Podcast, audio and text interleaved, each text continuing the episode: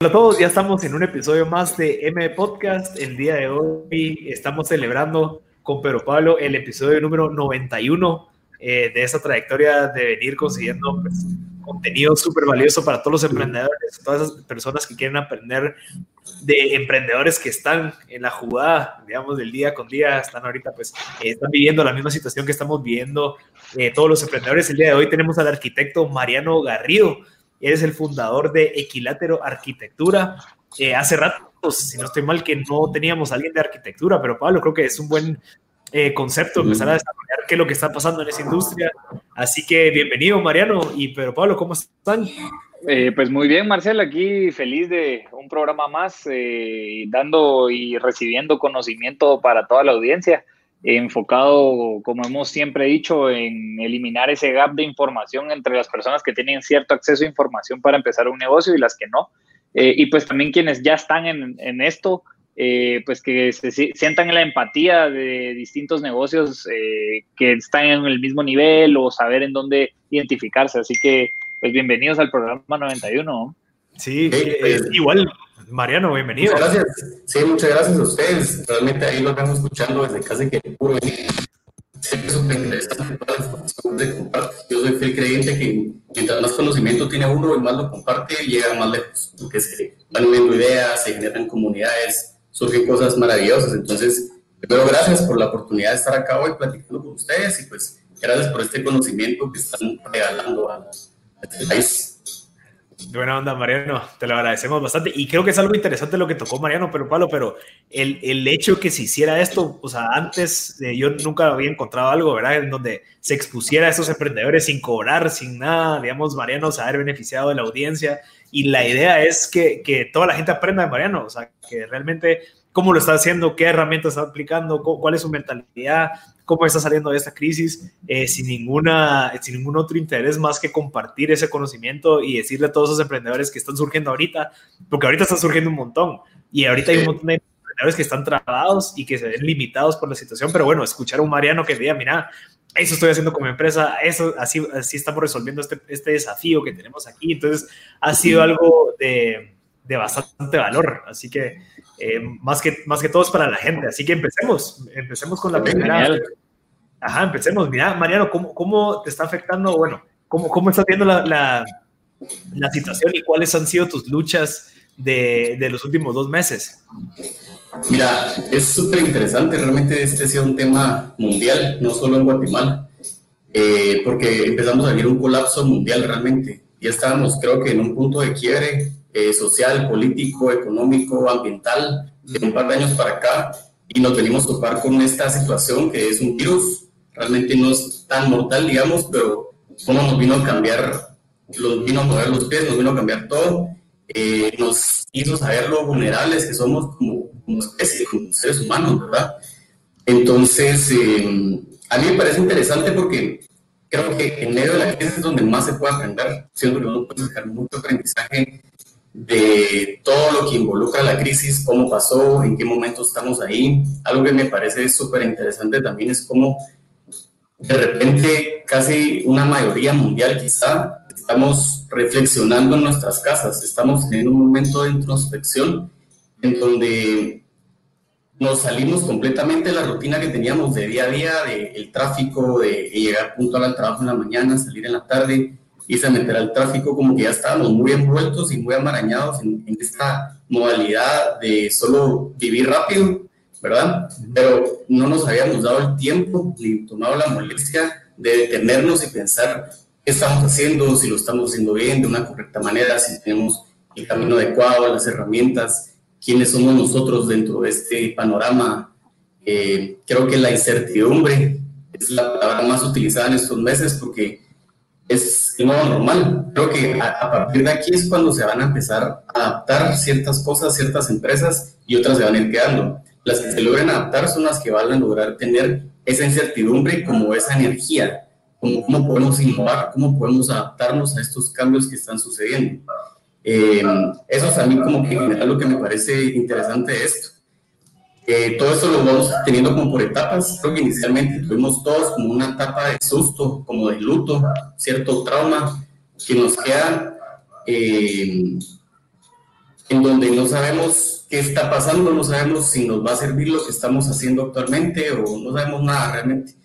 Pero con eso pues va trayendo ya ciertos frutos eh, más adelante según cómo los vayamos eh, interpretando, cómo interpretemos las señales que nos van llegando.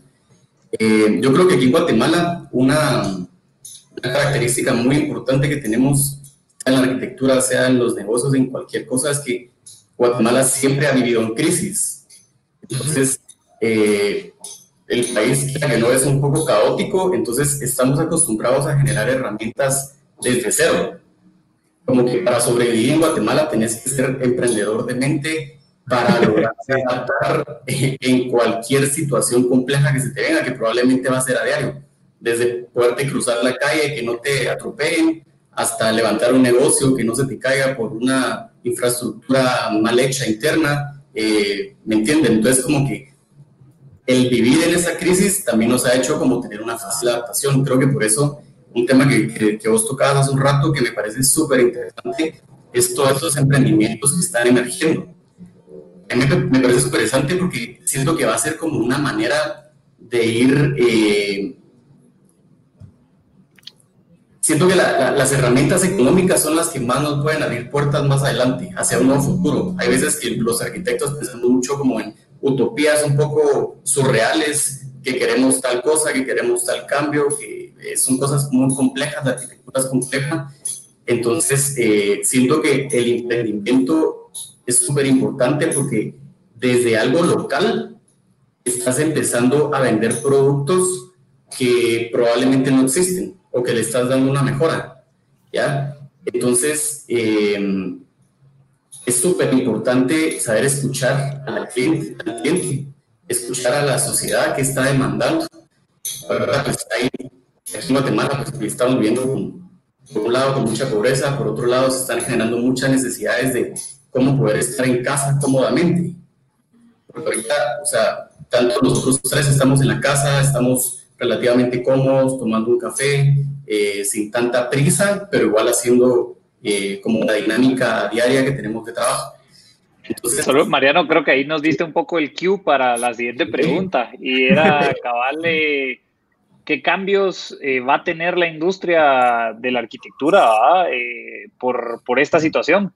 Ah, creo que mencionaste un poco como estar en casa y que empiezas a ver pues, los errores o facilidades que uno necesita a la hora de estar ahí, convivir en familia ahí. Entonces, eh, creo que puede que sea ese uno, pero igual, ¿cómo ves ese cambio de la industria gracias a esto? ya, yo creo que lo primero que hay que tomar en cuenta es, eh, bueno, que como que aquí la arquitectura es, para nosotros como la arquitectura es los espacios en los que habitamos, o sea, casi un 90% del tiempo o más estamos adentro de un espacio generado a través de la arquitectura, que alguien se sentó a pensarlo, o en algunos casos no tanto, ¿va? pero se sentó a pensarlo y llegó a generar una idea, materializarla y llegar a ese ese resultado. Entonces, ahorita que estamos viendo esta nueva realidad, que es desde casa principalmente y que los negocios están viendo eh, a, través de Internet, todo está sucediendo a través del Internet, están sucediendo ciertas tendencias. Eh, por ejemplo, hay muchas personas que hablan del cocooning. Esto empezó hace, hace como 30 años, pero ahorita está agarrando auge, que es más o menos eh, como tener nuestro propio nido, nuestro capullo. Entonces, si yo tengo yo tengo mi nido, que digamos, en este caso va a ser mi casa o el apartamento, lo que quieran, eh, yo a partir de ahí me voy a sentir tranquilo, va a ser como mi área segura. A partir de ahora vamos a buscar un poquito más de seguridad, ¿ya?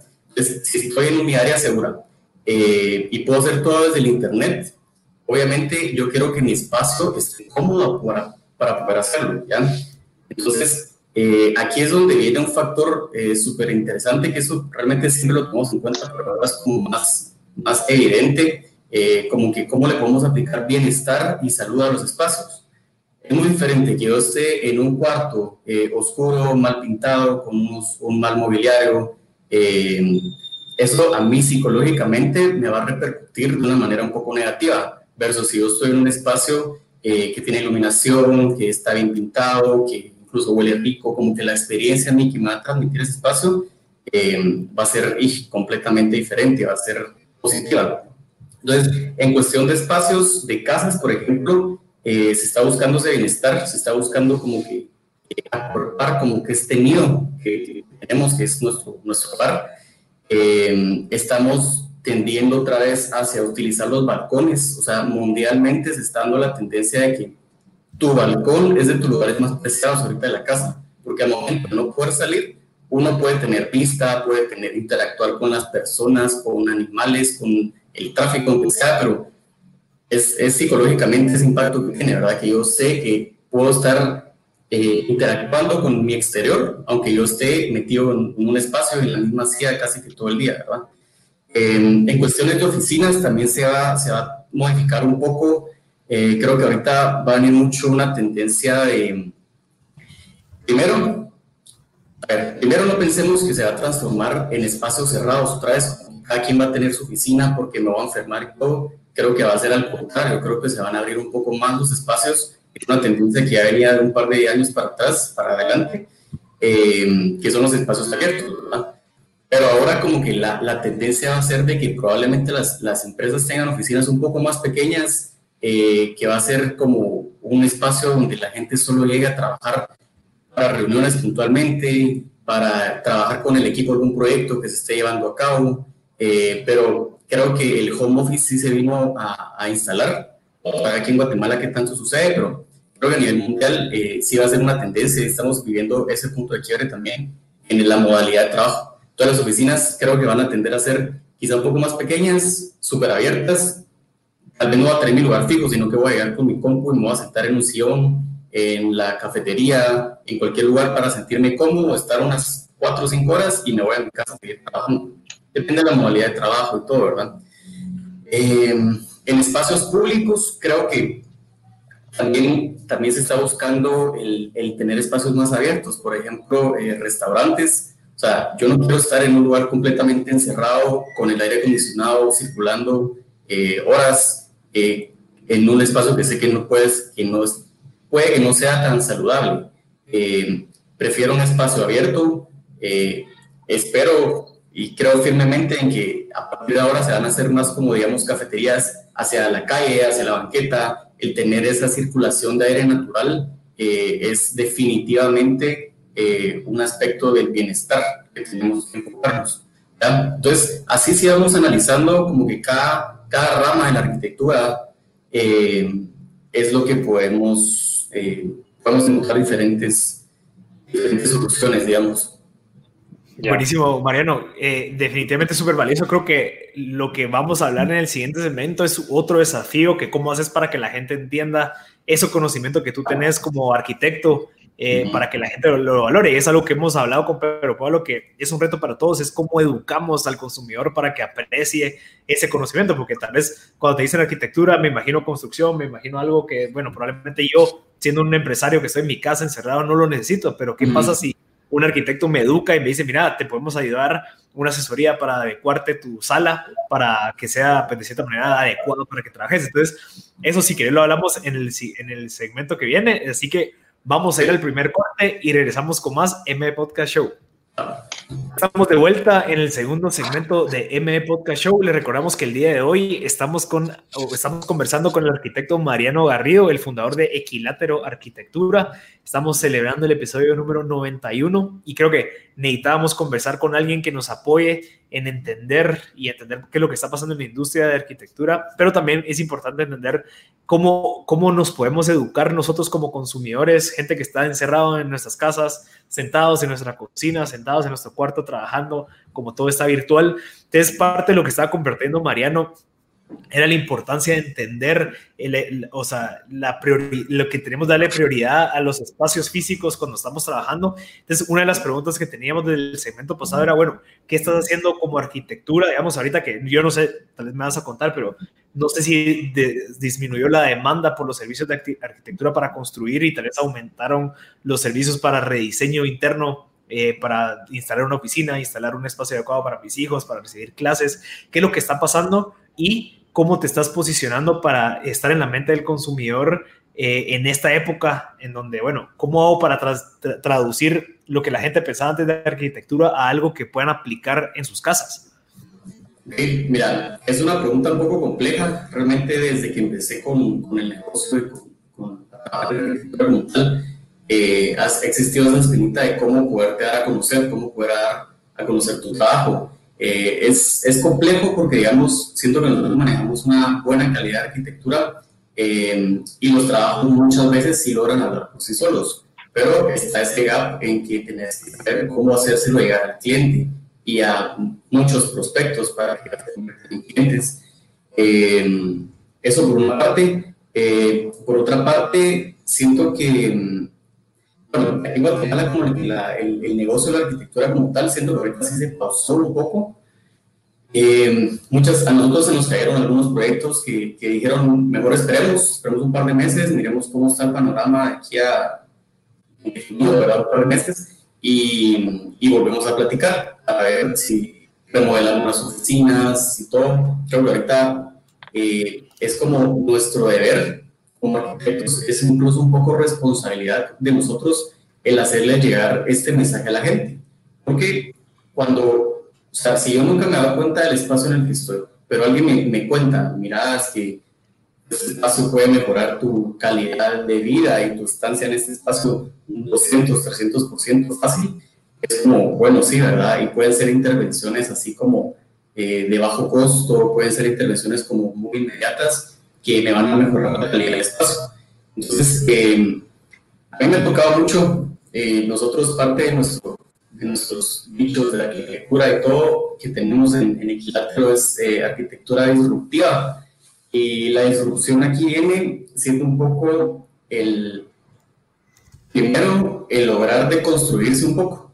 Siento que es importantísimo que como empresa, como emprendimiento, como personas profesionales, nos, nos deconstruyamos identifiquemos qué nos gusta, qué no nos gusta, en qué somos buenos, analicemos todo introspectivamente y hacia afuera, y a partir de ahí, eh, ya tenemos como que armadas las piezas que sí necesitamos, eh, poder venir y aferrarte a ellas. O sea, tenés que creer en algo, tenés que creer mucho en tu emprendimiento, eh, hay que compartirlo, pero principalmente confiar en lo que haces cuando haces eso, cuando confías en eso, em, uno, uno se topa con la situación de que uno puede hablar más abiertamente con el cliente. Uno le puede decir, mira, está bonita tu idea que quieres hacer de ese espacio de tus oficinas todas cerradas, pero yo como arquitecto, eh, como esta empresa de arquitectura, te, te sugiere que hagas tal y tal cosa.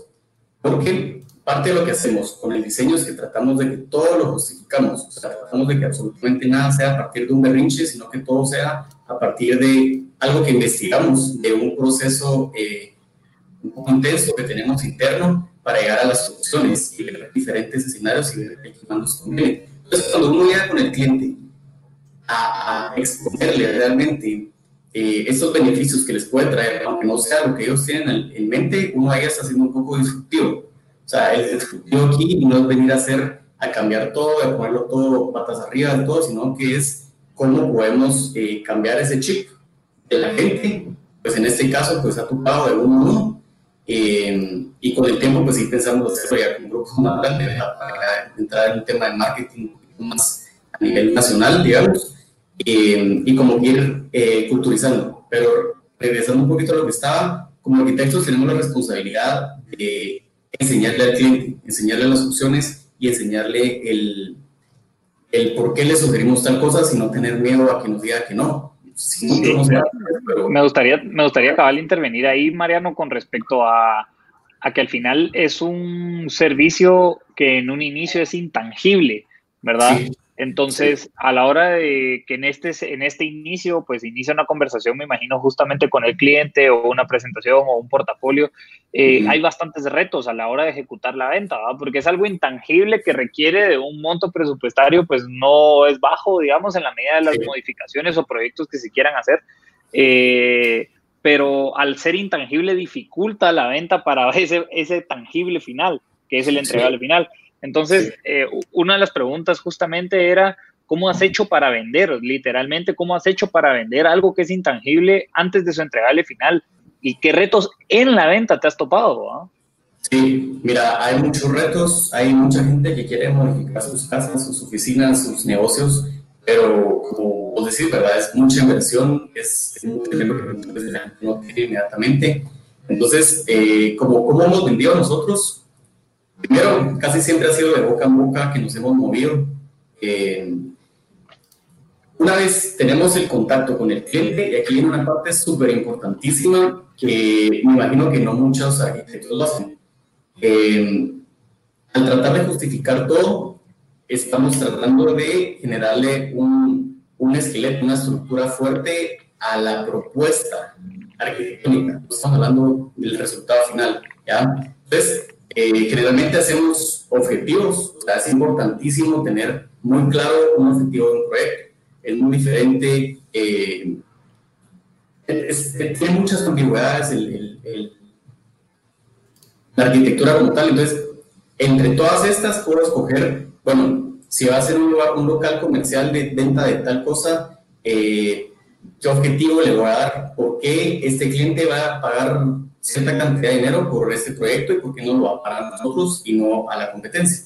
Entonces, aquí es donde venimos y nosotros eh, hacemos los objetivos, le damos como que probadas de la identidad que puede tener su proyecto, cierta personificación que pueda tener eh, el concepto, eh, le mostramos un poco nuestros procesos internos de la arquitectura, que al final deja muy poco espacio para inventarte cosas, sino que todo son soluciones prácticas de cosas que has investigado, ¿verdad? Eh, ya teniendo tus objetivos, puedes generar cierta estrategia. Eh, de, bueno, si lo que quiero es vender pan en esta panadería, ¿cómo voy a hacer para eh, poder vender pan a través de los espacios que nosotros dedicamos a tocar espacios, modificarlos, ¿ya? Eso es lo que hacemos. Entonces, eh, casi que todas las problemáticas, los objetivos, las estrategias y todo, eh, nuestro trabajo es convertirlo en algo, eh, es convertirlo como una herramienta que me va a ayudar a generar este espacio. Si me están solicitando cierta información, ¿cómo yo voy a hacer ese catalizador para convertir esta información en un espacio?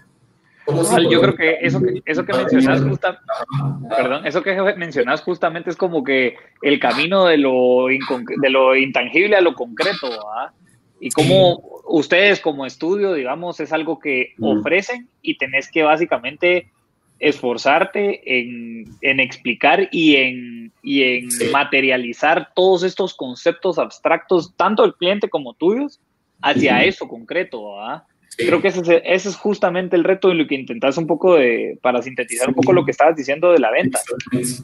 Sí, realmente sí tiene, tiene muchos retos. Uno tiene que ser vendedor.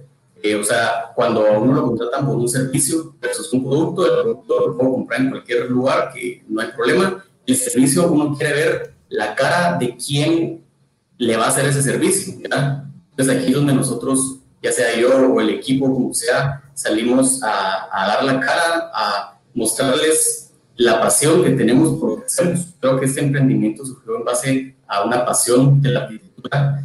Eh, entonces, cuando uno ya tiene la oportunidad de hablar con el cliente, es importantísimo hablar con el cliente y no solo enviar cotizaciones por correo. Y, o sea, es importante entender el tiempo y la disponibilidad de platicar con el cliente, porque cuando uno logra hacer eso, le muestra una estrategia, unos objetivos, su proceso y todo, las probabilidades de que se contraten las otras cinco firmas de arquitectura que están ahí, aunque sean más grandes, ya son mucho más altas. ¿ya? Entonces, es como que tener más asertividad en, en tu propuesta. Cabal, yo creo que... Dale, dale, dale. Solo, solo, para terminar antes de este, en este segmento, ¿cómo se está haciendo eso ahorita? Digamos, hablando que ya no te puedes reunir con ellos, ya no puedes ir a visitarlos, ya no puedes llevar la cotización impresa. ¿Cómo se está realizando ese contacto en donde decide que ahí es donde se transmite todo este, este valor? ¿Cómo lo está haciendo ahorita? Mira, eh, ahorita creo que no hemos dado ese gran salto todavía hacia la nueva parte tecnológica del, todo lo que hacemos realmente, tanto en la agricultura como en negocios, como cualquier tipo de, situaciones. No hemos dado ese salto, ahorita estamos en una transición. Eh, pues creo que ahorita todos hemos hecho videollamadas, entonces generalmente nosotros damos ciertos seguimientos a algunos clientes para decirles eh, pues para meterles el proyecto, ver cómo está su situación. Eh, al final nos quedamos hasta platicando con ellos porque nos han dicho que está ido un poco jodido en el trabajo porque se caigan los proyectos o porque tienen muchas esperanzas por tal y tal cosa. O sea, uno se pone a platicar, uno tiene que ser realmente empático con el cliente y con todos en general eh, para lograrte meter en la cabeza de ellos para que ellos se transmitan lo que ellos quieren comunicar, ¿verdad? Entonces, eh, pues en este, este caso, primero hacemos llamadas, segundo, eh, hacemos videollamadas, eh, nos conectamos un rato, ya sea venderle el proyecto o presentarle, el, presentarle los proyectos. En un programa 3D ya lo podemos presentar ahí. O sea, las herramientas que están empezando a surgir ahorita, bueno, que están empezando a tener ahorita, hay que aprovecharlas, porque es una herramienta súper, súper súper buena en que yo puedo presentar el proyecto, puedo presentar costos, cambio de página y presento el diseño, cambio de página y puedo presentar eh, lo que quiero, hasta cosas personales pero porque está esa facilidad. Entonces, por el momento, así lo hemos venido trabajando y más adelante creo que estas, estos espacios se van a convertir como en ciertas salas virtuales, que es un poco algo que también creo que la arquitectura va a ir, creo que ahí se me fui más adelante, pero pero eso, es algo interesante esto que estamos teniendo acá al final se puede convertir en una sala virtual, que no es un espacio físico, pero es un espacio pues, virtual, donde estamos haciendo lo mismo que estuviéramos tomando los cafés. Buenísimo, Mariano. Gracias eh, por, por esa información. Vamos a ir al segundo corte y regresamos con más M Podcast Show después de los comerciales. Ya estamos de vuelta en otro segmento de M Podcast Show. Le recordamos que el día de hoy estamos conversando con Mariano Garrido, que es el fundador de Equilátero Arquitectura. Él es un arquitecto. Estamos celebrando el episodio número 91. Estamos hablando de bastantes temas de cómo está, se está adaptando la industria de arquitectura, qué es lo que están haciendo para educar especialmente a todas las personas que estamos dentro de nuestras casas encerrados, eh, trabajando y no nos queda de otra. Entonces, creo que, Pervalo, ¿tenías alguna pregunta o nos disparamos una? Eh, dale, dale. Eh, la verdad es que sí, tenía una que es eh, el diseño en Guatemala, pues no se valora como primera instancia. Es más como que las clientes, si yo no tengo mal entendido, de una vez te piden el diseño como ah, como que ven más el valor en la ejecución. Entonces, esa barrera dentro de la arquitectura, pues cómo se supera o cómo la ha superado. Sí, creo que viene a retomar algunos temas que, habíamos tocado hace un tiempo, hace un rato. Pero, eh, como, vos decís, como vos mencionás, eh, en Guatemala no hay mucha em, cultura de la arquitectura ni el diseño. O sea, nosotros vemos en Europa, en países como primermundistas, que ellos el diseño lo contratan a veces un año antes porque saben lo que involucra, saben que tiene muchas aristas y que esa es la parte más importante de cualquier proyecto. O sea, la ejecución cualquiera te la puede hacer bien, pero el diseño, el, el espacio es fundamentado y, bien pensado es, la parte difícil. Eh, entonces, por eso que, menciono un poquito eso, es eh, utilizando a la gente poco a poco. Siempre te vas a encontrar eh, más de alguien que está dispuesto a escuchar. Lo que pasa es que en Guatemala no ha existido, eh, digamos que no, hay tanta arquitectura, ¿sí? Sí, hay tanta arquitectura, pero no es porque la gente no quiera. La gente igual está gastando un montón de cosas, pero entonces eh, ahí es lo importantísimo de poder culturizarlos y decirle, mira, si trabajamos bajo este esquema, bajo estos procesos, bajo estos, eh, estos objetivos y todo el proyecto, eh, vas a tener un mejor resultado.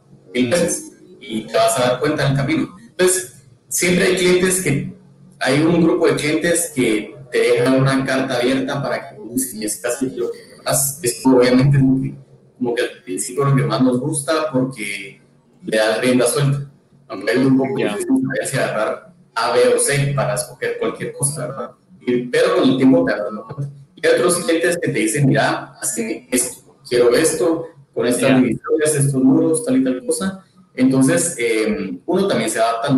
Aquí lo importante es, como les mencionaba, lograr generar esa comunicación nosotros al final somos mediadores y después catalizadores de la información que el cliente tiene en su cabeza y lo que nosotros vamos a proponer para generar ese espacio que quiere y un poco mejor. ¿ya? Entonces, eh, dentro de la ciudad y creo que dentro del país, pues sí está surgiendo una necesidad por la arquitectura como tal. Por ejemplo, de unos 10 años más o menos. Solo discúlpame, tal vez antes de, de, eso, aquí cada la audiencia nos pregunta y siguiendo hablando de cómo cobrar el diseño, porque al final creo que ese era como que el enfoque, ¿verdad? ¿Cómo, ¿Cómo haces que se valore? Y entonces también la pregunta es cómo cobran, cómo lo cobras, ¿verdad? O sea, ya sea que tengas un cliente que quiero que me hagas esto, igual tenés que diseñarlo, o, o, o, un cliente que te diga algo mucho más abstracto, igual tenés que como que pasar por ese proceso. Entonces, eh, ¿cómo haces para cobrar justamente ese tiempo? ¿ah? Sí, sí es complicado. Eh, realmente la, la, gama de lo que cobra un arquitecto eh, está empezando versus otros arquitectos que llevan 20 años en el mercado es, es abismal, es muy grande esa, esa brecha, digamos. Eh, pero sí, uno, uno tiene que saber en dónde está posicionado. Si uno saca un mapa de las firmas de arquitectura, de los arquitectos, de la arquitectura en general, en el contexto en donde yo lo estoy trabajando, es más fácil que yo logre identificar en dónde estoy parado. Si soy una pequeña empresa, pues está bien, es modo. O sea, no hay, que, no hay que pensar que estás en otro lugar que no te corresponde. ¿Ya? Entonces, eh, eso es importantísimo para saber, bueno, qué tanto conocimiento tengo, qué tanta experiencia tengo, qué tanta... Eh, qué tanto margen de error hay en esto que estoy proponiendo, que no sé si me va a bien o no. Eh, entonces, una vez ya sabiendo como que en dónde estoy parado, puedo saber un poco más eh, en dónde... Eh, Agregas valor. Okay. En dónde puedes agregar valor y eh, ahí ya cómo lo en base principalmente a tu tiempo. O sea, cuando es algo tan, tan subjetivo como el diseño, que no sabes si puede quedar bien o mal o es algo intangible, eh, tú, uno lo que calcula es el, el, tiempo, el tiempo que te va a tomar más o menos eh, el realizar este proceso. Eh, hay otras cosas, por ejemplo, si tenés un proceso bien establecido, que es lo que nosotros estamos tratando internamente a la arquitectura, probablemente va a ser el mismo tiempo, pero en ese tiempo vas a avanzar 10 veces más rápido. Entonces te va a dar tiempo para poder agregarle más valor, un valor agregado a cada proyecto porque cada cliente y cada proyecto es un mundo completamente diferente y todos tenemos que estar como atentos a eso, ser creativos a solucionar cualquier problema que se, que se afrente. Entonces, ahí es donde puedo empezar a, pensar, bueno, eh, ¿será que esto es muy caro, muy barato? Y la otra es ir tanteando, o sea, yo hasta que no pruebo, hasta que no me rechazan 100 cotizaciones, no me va a salir una. Entonces, la, eh, creo que al momento de empezar es súper valioso ir, eh, ir escuchando al cliente, porque no quiere o porque si quiere, eh, si te está regateando o no, porque siempre, casi siempre te regatean, y qué tan dispuesto estás a eso. O sea, mi trabajo cuesta tanto, vale esto, porque este es mi tiempo. Entonces, bueno, dentro de este margen podemos eh, hacerte un poco de descuento, porque sí, tienes razón, pero eso es lo que vale el proyecto, ¿verdad? Entonces, sí es complejo, es complejo saber, pero aquí creo que la principal enseñanza sería probar probar okay.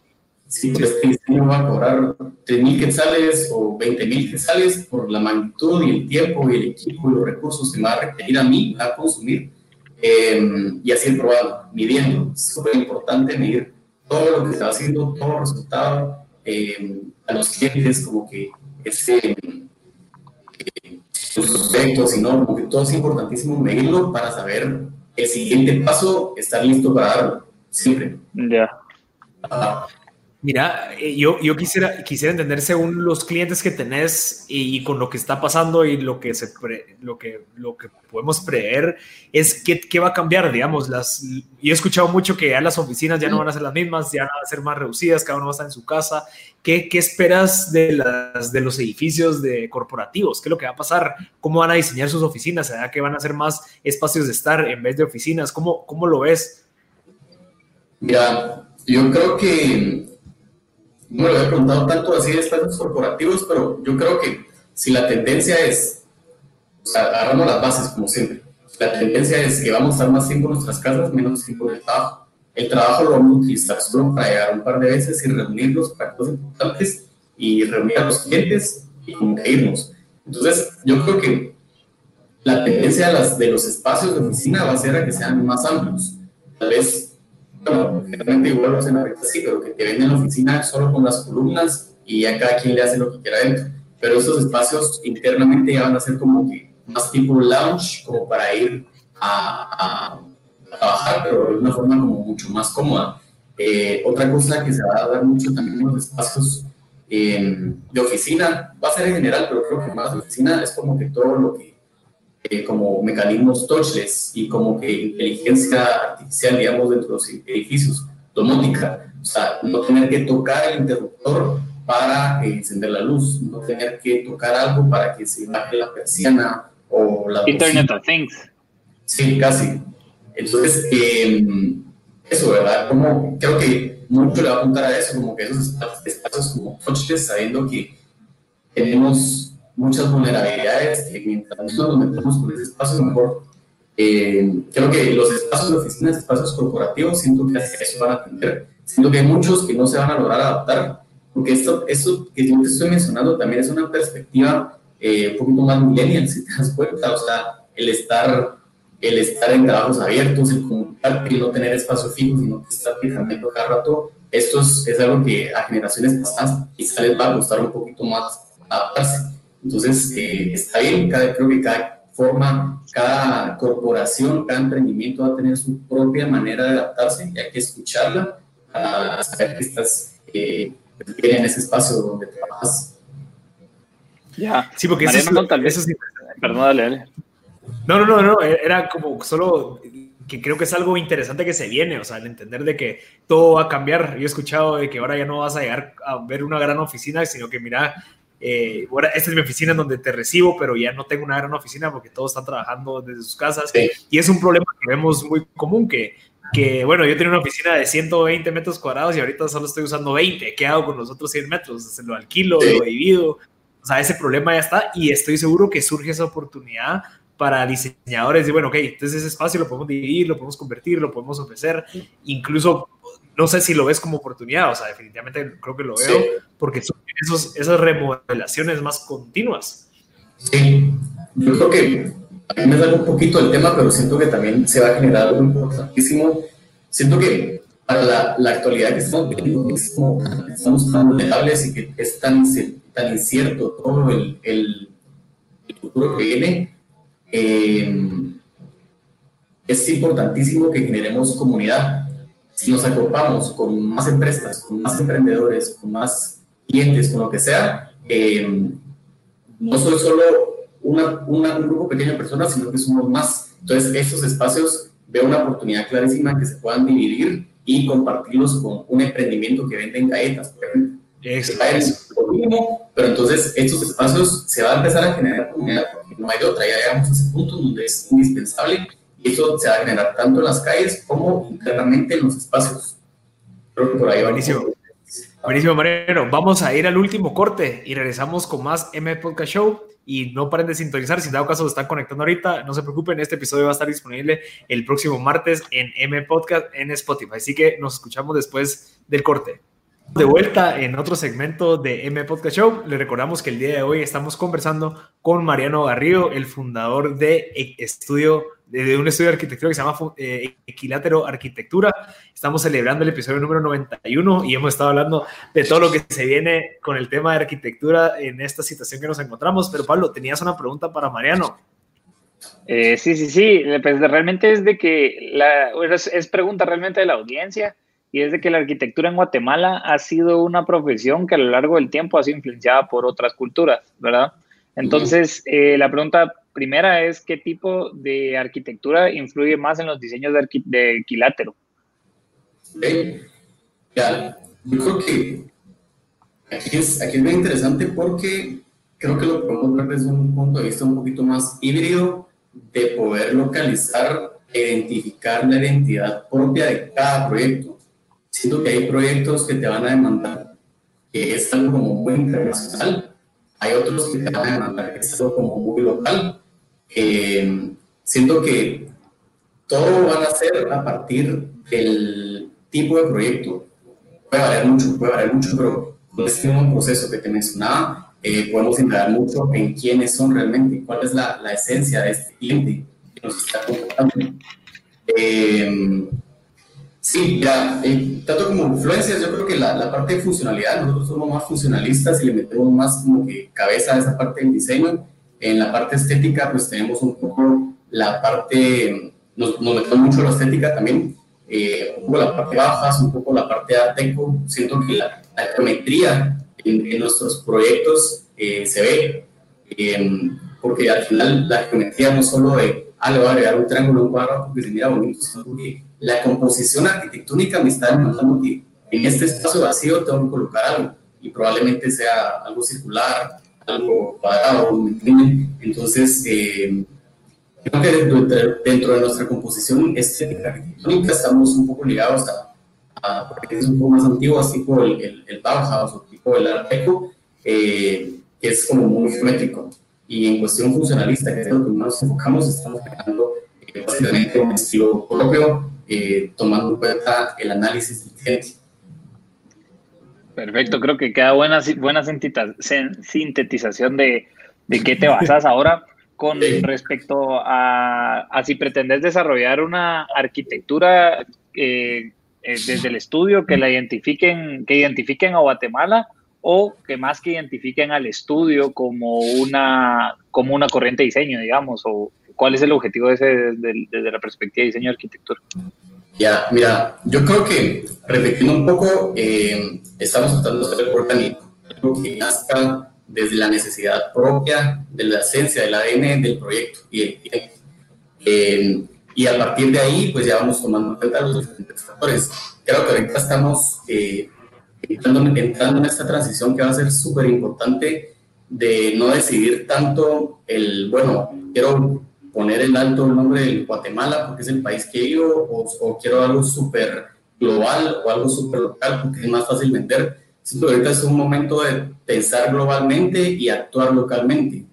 Eh, siento que podemos con, pequeñas acciones, con pequeñas ventas de productos, lo que sea, podemos reactivar la economía con fases desde lo más bajo eh, para que no pare esto, pero pensar globalmente. Bueno, ¿cómo me posiciono yo ante una firma de arquitectura en Europa, por ejemplo, que tienen ellos que toman en cuenta eh, de estos países latinoamericanos. O sea, a los europeos, por ejemplo, les llama mucho la atención latinoamericana la identidad de los colores, la parte gráfica, eh, la historia. Muchas veces ellos saben más historia que nosotros mismos de nuestro país. Entonces, como que esa son, estos son detonantes que en otros países son atractivos. Entonces, ¿cómo puedo empezar a actuar localmente para vender cosas pequeñas y cómo puedo hacer para poner la mente eh, mucho más allá de la frontera de Guatemala para ver cómo posiciono estos productos dentro de un mercado pues, global.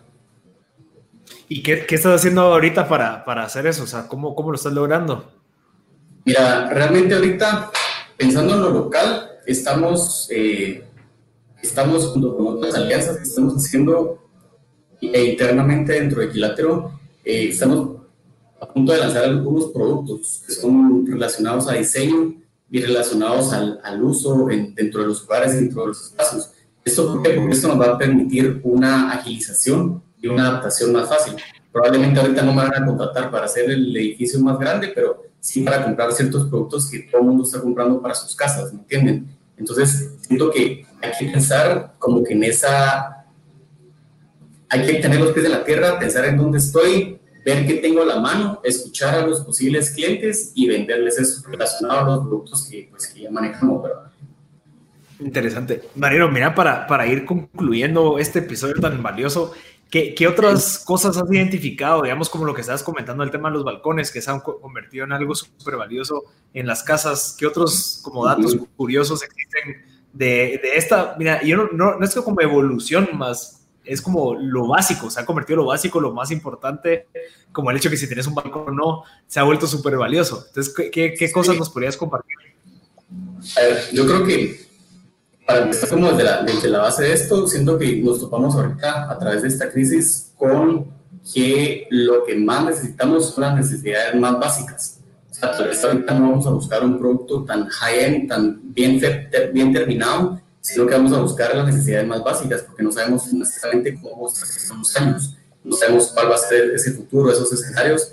Entonces, eh, me parece súper interesante todo lo que está pasando, por ejemplo, de, ahorita todo el mundo quiere tener un huerto en su casa, ¿ya? Entonces, porque si tienes un huerto en tu casa, eh, pues te vas a ahorrar un poco de dinero versus el súper, no va a ser mucho, pero también viene con esa satisfacción de que tú mismo lo estás haciendo, ¿ya? Entonces, el, esto de regresar a necesidades básicas nos hace plantearnos cosas. Eh, ¿Qué espacios dentro de mi casa nos gusta, como el balcón? Eh, utilizamos mucho la cocina. Eh, ¿Cómo puedo tener, cómo puedo diferenciar dentro de mi casa mi espacio privado, que probablemente va a ser mi cuarto, versus mi espacio social, que va a ser comedor, la cocina? Para estar sano psicológicamente y no estar compartiendo y conviviendo tampoco todo el día con todo el mundo entonces, como que saber identificar esos espacios que son para mí, espacios que son para compartir, espacios que son para compartir con, con cualquier tipo de personas. Entonces, creo que tenemos que ser muy observadores porque van a surgir muchos productos nuevos, muchos eh, espacios nuevos y muchos usos de esos espacios como tal. Sí, y sí, es que al final eso, y eso te lo va dando cabal ese tipo de situaciones, y obviamente el, hecho de que yo ya pueda trabajar en mi casa, el hecho de que yo ya por estos cuatro meses, cinco meses que estuve, instalé mi oficina, me lo preparé muy bien, muy probablemente voy a exigir de que eso se mantenga. Entonces, más voy a querer quedarme en mi casa, más voy a querer tener mi espacio separado con mi esposa, con mis hijos que están recibiendo clases. O sea, va evolucionando y tal vez esa sala que antes solo era para, para ver tele, bueno, ahora se convirtió en una mesita en donde tenemos estas plantas. O sea, creo que lo básico se está convirtiendo en algo sumamente interesante que nos ha, nos ha obligado a, a, a regresar e identificar, bueno, ok, así va, se va a mantener, me gustó, ya no estoy gastando tanta gasolina, no puedo tener el tráfico, puedo pedir que me siga manteniendo en mi casa entonces empiezan a evolucionar estos espacios en donde ya tal vez, no sé, muy probablemente ebooks, eh, eh, videos, contenido semanal de un arquitecto que te está diciendo, mira, el huerto, eh, mira, esas plantas son las que absorben la humedad, mira que la iluminación no debería ser blanca, debería ser más cálida. Ese tipo de tips creo que son muy valiosos para gente como nosotros que estamos en un mundo desconocido, ¿verdad? Donde antes era normal tener una luz blanca todo el día iluminando tu, tu cara y ahorita ya empieza la, preocupación por uno mismo, decir, bueno, yo voy a pasar aquí ocho horas sentado, quiero tener iluminación con sol directo, quiero poder estar descalzo, eh, no sé. Entonces empiezan a surgir todo este, este, mundo de oportunidades para un arquitecto como, como vos de entrar a agregar valor y decir, ok, eh, no solo estoy haciendo estos clientes grandes de construcción y demás, sino que ahorita surge esta, esta oportunidad de un nicho de personas que están trabajando de casa. Sí, exactamente. Así es, ahí lo resumiste. ¿Qué, libro nos recomendarías o qué recursos nos recomendás para poder verlos eh, y seguirnos, o sea, seguir aprendiendo nosotros ahorita? Ah, mira, hay, hay varios. Mira, Hace poco leí uno, uno de Rem Koolhaas, ese arquitecto siempre me ha dado mucho la atención porque ha sido muy polémico, ha aportado en temas sociales y ambientales y es un poco disruptivo, un poco lo que, lo que veníamos. Él ha escrito muchos, esos son un poco más urbanos, pero son, por ejemplo, del libro Nueva York. Eh, está otros de temas de ciudad, no me recuerdo el nombre, te lo va a pasar, te lo va a pasar para que los lean. Pero pero sí creo que esos libros te pueden abrir un poco la cabeza. Eh, ahorita puntualmente no te podría recomendar nada relacionado con lo que está pasando, pero creo que definitivamente van a surgir, porque ahorita están estudios de esto. Eh, si no se los voy recomendando, eh, de cómo, cómo, cómo estamos viviendo esta transición en esta, en esta etapa de la humanidad y los espacios como tal hacia que nos van a guiar.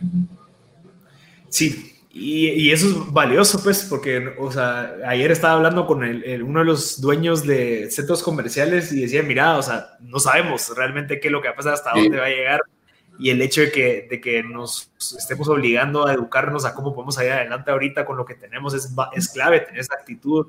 Y obviamente, pues, eh, si en dado caso esto es beneficioso para las empresas de tener a su gente en casa, pues parte de la responsabilidad de las empresas es educarlos a ellos a poder tener un buen ambiente de trabajo porque no es lo mismo como yo te tenía en mi oficina con un buen internet, con una buena computadora, con un buen, no sé, seguridad, a que ahora te vas a quedar en tu casa, quiero sé si tienes un buen internet, si tienes una buena silla, si tienes una buena mesa, si tienes iluminación, si no hay un perro ladrando a la parra, o sea, existe toda esa nueva responsabilidad social, entre comillas, de, bueno, cómo adapto a mi personal a que esté de cierta manera pues satisfecho y que rinda como debería rendir. Así que creo que con eso podemos concluir, Mariano, gracias. Eh, pero Pablo, no sé si tenés algo más que querés agregar. No, eh, pues agradecer y tal vez eh, el, pues agradecer que tu tiempo hay, el conocimiento que le, que le das a las personas que puedan emprender dentro de esta industria. pues tienen un poco un panorama de cuáles son esas dificultades, cuáles son los retos que se tienen, inclusive las luchas internas, inclusive también un poco el contexto de la industria con respecto al crecimiento y a las dificultades. Así que bienvenidos a, la, te pueden contactar, Mariano? ¿Cómo te pueden eh, contactar si quieren asesorías? Mira, realmente nos pueden, nuestro teléfono es 4044 5200. En redes sociales estamos como Equilátero Arquitectura o equilátero.gt. Estamos en Facebook, Twitter, Instagram y LinkedIn. Eh, pronto, pronto estamos abriendo nuestra página, ahí se los estaremos compartiendo. Eh, entonces ahí escribamos un mensaje, platíquenos cómo están, para platicar ahí más de algo y así es como van saliendo estas nuevas ideas y yo creo que todos podemos ir remodelando estos espacios que, en los que vivimos. Gracias, Mariano. De verdad, a toda la gente que se conectó a, mediados o a casi al final del episodio, no se preocupen, el episodio va a estar subido en M Podcast en Spotify para que puedan acceder y escuchar todo el episodio completo. Así que gracias a todos y nos vemos el próximo martes. Gracias. Nos vemos.